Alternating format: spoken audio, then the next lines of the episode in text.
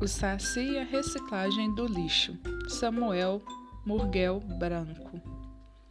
O Saci não é um mau sujeito. É até bonzinho e muito alegre. Mas é muito moleque. Ele gosta de fazer travessuras e enganar as pessoas. É ele quem embaraça a crina do cavalo do seu José e fica rindo, escondido para ver a surpresa e a trabalheira que seu José tem para desembaraçar tudo. É ele também que esconde a agulha de tricô da vovó, mas a vovó bem sabe. Esse moleque já andou sumindo com as minhas coisas. Ah, se eu pego esse danadinho! Um belo dia, o Saci resolveu fazer uma grande traquinagem e tudo saiu ao contrário. Ao invés de atrapalhar as pessoas como ele queria, acabou ajudando todo mundo. Eu vou contar essa historinha, que é muito interessante. Jequitibá é uma pequena cidade, muito famosa por causa do seu povo trabalhador. Lá existem várias fábricas, uma de vidro que produz garrafas de todos os tipos e cores, outras de latas de vários tamanhos para óleo, conservas, refrigerantes. Há ainda uma fábrica de plástico e outra de papelão. Além das fábricas, o povo de Jequitibá possui muitas hortas, granjas, pomares e plantações de milho e feijão, principalmente ao longo do rio Jequitibá, que corta a cidade. Faz muito tempo que os jequitibenses tinham um grande problema que não conseguia resolver. A quantidade de lixo produzido na cidade era muito grande e não se sabia mais onde colocá-la. Todos os dias passava um caminhão pelas ruas recolhendo lixo. Levava os restos de comida, papéis velhos, vidros quebrados, latas vazias e muitas outras coisas que não prestavam mais para nada e eram jogados pelos moradores e pelas fábricas. Além disso, havia os resíduos das plantações, folhas, pé de milho, seco, frutas podres. E para onde ia todo esse lixo? Para o lixão, ora essa. E onde ficava o lixão? O lixão ficava num grande terreno baldio perto do rio. O caminhão despejava ali todo o lixo da cidade, formando uma verdadeira montanha de sujeira. E era aí que estava o problema. Não cabia mais lixo no terreno. Além disso, quando ele começava a apodrecer, atraía grande quantidade de moscas, baratas e ratos, que depois invadiam as casas da cidade. Nos dias de chuva, a água arrastava aquela sujeira toda para dentro do rio, que ficava cada vez mais poluído. E o mau cheiro, então, nem se fala. Mas havia ainda outro problema os agricultores já não conseguiam pagar o preço cada vez mais alto dos adubos necessários para cultivar suas terras. Por isso, eles estavam querendo construir uma fábrica de fertilizantes na região. Porém, o único terreno que servia para isso estava todo ocupado pelo lixão. Pois foi justamente nessa ocasião que o Saci resolveu complicar tudo. Esperou anoitecer e vejam só o que ele aprontou. Primeiro, o Saci catou todos os cacos de vidro que estavam no lixo e levou tudo de volta para a fábrica de garrafas. Fez um monte de vidro quebrado no terreno da fábrica. Em seguida, catou todas as latas amassadas, enferrujadas e sujas que estavam no lixão e levou tudo lá para a fábrica de latas.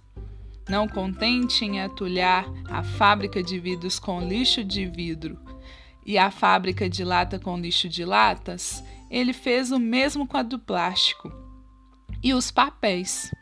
A fábrica de papelão ficou quase coberta por uma montanha de papéis velhos. Finalmente o Saci resolveu bagunçar todo o resto do lixo que havia sobrado no lixão. Pegou uma pá e ficou a noite inteira desenterrando e revirando aquela montanha de entulho. Vocês imaginam no que deu essa confusão toda? Pois eu vou contar.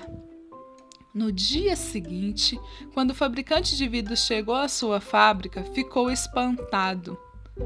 Que beleza! disse. Quanto vidro quebrado para eu transformar em vidro novo!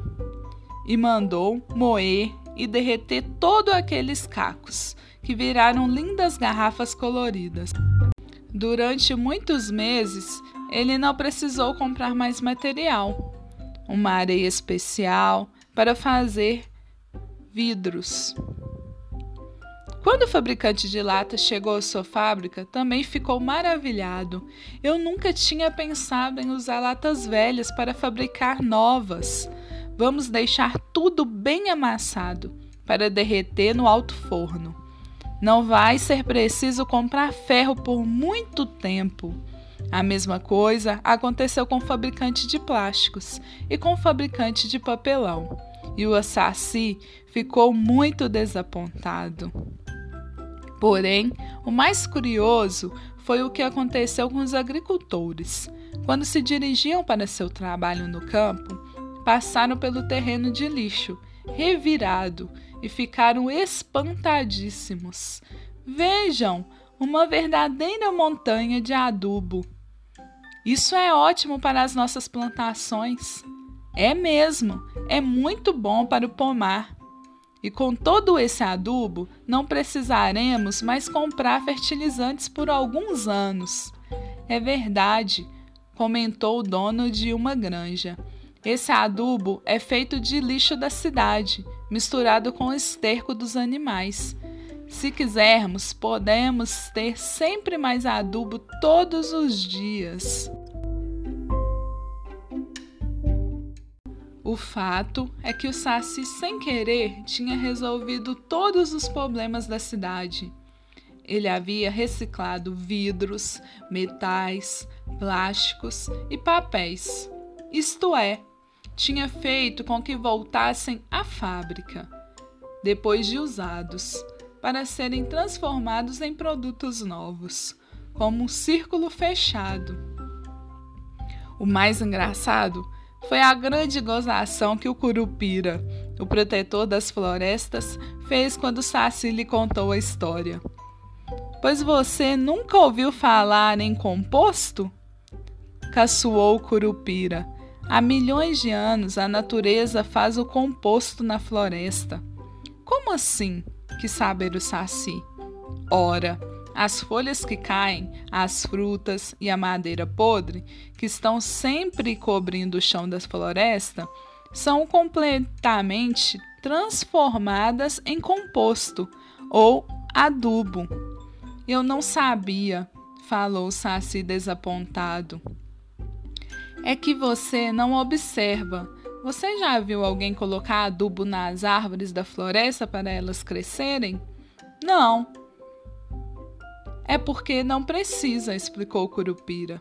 O adubo se forma pela própria fermentação das folhas, do lixo. Exatamente o que você fez com o lixo da cidade. Ao revirá-lo com a pá, você deixou que o ar entrasse. E isso foi o suficiente para que o lixo ficasse bem arejado. E foi assim que o Saci, com suas molecagens, ao invés de atrapalhar, ajudou muito a cidade. Ele ensinou os habitantes a fazerem a reciclagem. Daí em diante, em vez de jogar tudo misturado no lixão, as pessoas passaram a colocar as latas, os vidros, os plásticos e os papéis em sacos separados, que iam direto para fábricas. Só os restos de comida iam para a nova fábrica de composto, juntamente com os resíduos das plantações e o esterco das granjas. e tudo era revirado até formar adubo. E o Curupira, só para acabar com a prosa do Saci, completou rindo. Acho que deviam erguer uma estátua do Saci na praça principal da cidade de Jequitibá.